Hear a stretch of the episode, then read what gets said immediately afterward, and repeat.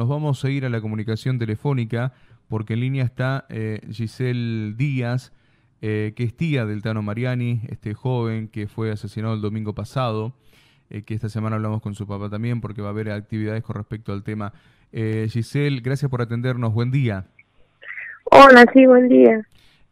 bueno, primero gracias por, por atendernos, por tener un tiempo con nosotros. va a haber una marcha para pedir justicia por, por el Tano. Contanos un poco a qué hora se va a llevar adelante y dónde. Sí, bueno, eh, primero que nada quería agradecerles porque por el apoyo que nos están brindando y bueno, sí, haremos una marcha pidiendo justicia por mi sobrino a las 10 de la mañana en tribunales, en Avenida Sarmiento y La Prida. ¿Y, va, esto es un, organizado por la familia? ¿Va a haber alguien que los acompañe, digo, de alguna organización? Sí, es organizado por la familia y más que nada por los vecinos, por la gente que, que también les ha pasado, como estamos nosotros ahora. ¿Qué, ¿Qué, sentís vos, Giselle, como tía de, de, del Tano? Eh, ¿qué, qué, sentís que pasó con él? ¿Cuál es tu sensación? Primero que nada, el dolor que me invade, las dudas sobre, sobre lo que ha pasado, porque ahora este, hasta el momento no tenemos nada, no tenemos nada porque no tenemos nada concreto, no hay detenido, no hay nada. Y, y no sé, sentimos dudas, nosotros como mm. familia tenemos un millón de cosas en la cabeza. Mm. Eh, el joven que lo lleva al Tano eh, a esta supuesta búsqueda de, de, quienes supuestamente le habían robado y él va con que tardaron dos horas en aparecer, eh, ¿apareció? ¿Saben algo de él? Sí, sí, apareció. Mm. ¿Y, él habló? sí, él ha dado su testimonio en, fiscalía, pero nosotros, con nosotros, con la familia, él no habló. Ah. Eh, en ningún momento nos ha explicado realmente a nosotros qué es lo que ha pasado. Mm. Su testimonio está en fiscalía. Giselle, ¿y, siguen sosteniendo la, la, justicia de que fue un, un intento de robo y seguido de muerte?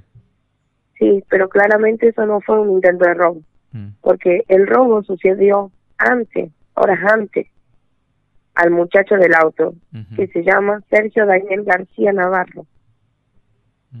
Obviamente, el, el robo no ha sido en ese momento que le quitan la vida a mi sobrino. Para nosotros como familia fue algo intencional, mm. porque lo mataron a sangre fría. No hubo, eh, no hubo, eh, y él, algo pasó ahí, algo pasó que, que no, no, no se está, no, no está saliendo a la luz, mm. ¿entendés? Giselle, el papá de, del Tano, ¿qué es, qué es tuyo? ¿Tu, ¿Tu hermano es o, o tu cuñado? mi cuñado. Tu cuñado. Yo hablé con él esta semana, él me dice, que nos contó a nosotros, que lo, lo vio a su hijo eh, golpeado, con, con como si hubiera querido defender. Vos, ¿Usted tiene, usted tiene esta versión de que eh, pudo haber sido golpeado antes de lo que pasó? Sí. Mm. Y lo seguimos, lo seguimos sosteniendo. Lo seguimos sosteniendo porque nosotros vimos, vimos moretones en él. Vimos en, en los dedos como que si él hubiera, este, hubiera sido machucado, pisado con algo. Mm. Sus ojos estaban, estaban también morados en la parte de la frente también. Eh, bueno, el pedido de justicia, lógicamente, es para poder llegar a la verdad, ¿no? Poder eh, saber qué pasó. ¿El cuerpo, el cuerpo del Tano está, eh, va a ser entregado a la familia? Sí, ha sido entregado. Ah, ya ha sido entregado. Fue entregado ya se hizo la autopsia y ustedes ya... ya, sí, se realizó la autopsia y bueno, tampoco nosotros como familia ah, no nos dieron el resultado de la autopsia. Ah, no saben nada. Pero sí nos dijeron, nos confirmaron de fiscalía de que no hubo golpes. Ah. Ellos ah, dicen que no hubo golpes, que esto fue, los moretones y demás fueron producto de el paso de las horas. Mm. Pero claramente, machucón en, en uno de, sus dedos, dos de sus dedos, mm. claramente se nota y es muy visible. Mm. Eh, y el pedido de justicia entonces hoy me, hoy me decía frente a tribunales. Sí, hoy más que nunca le pido a toda la comunidad, a todos los tucumanos que, que nos ayuden, porque solo, yo creo que solo pedimos algo que es justo para nosotros, porque le arrebataron la vida de la peor manera, a sangre fría, le quitaron su único hijo a sus padres, le quitaron la vida a mi sobrino, él tenía tres hijos, los tres hijos lloran para que la comunidad se entere de lo que realmente uno pasa porque vive y la justicia a veces no lo sabe porque no no lo vive de puerta para adentro. Sus hijos nos lloran y nos piden que le, que le traigamos su papito.